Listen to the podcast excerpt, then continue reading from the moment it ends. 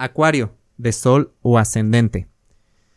Un asunto que Marte, que va a empezar a retrogradar, Quirón está ahí retrogradando también.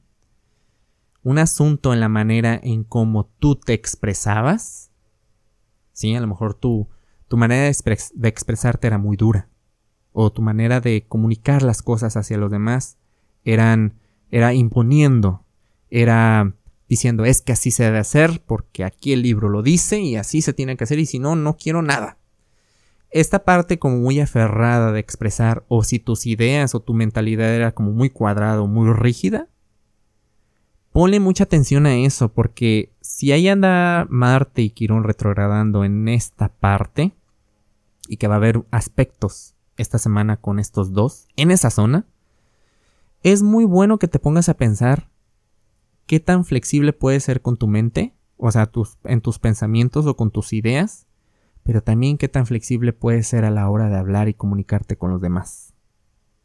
Probablemente ya sea demasiada protección y voy a hablar yo primero y te interrumpo porque pues porque, porque siento esta inseguridad de, no, de que no quiero que me ganen o no quiero o quiero tener la razón.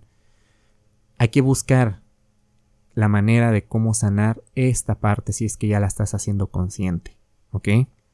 El hecho de que Júpiter empiece a avanzar directo en tu zona 12, que es el, es el signo, en este caso Capricornio, que está a tus espaldas, si tú puedes empezar a tomar terapia, un tipo de atención que te ayude con esto, puedes hacerlo y créemelo, créemelo que cualquiera de la manera en la que hagas para llegar a este punto, te puede funcionar, te puede, te puede eh, este, ayudar o aportar, pero tiene que ser la manera en que tú sientas que es para ti, ¿ok?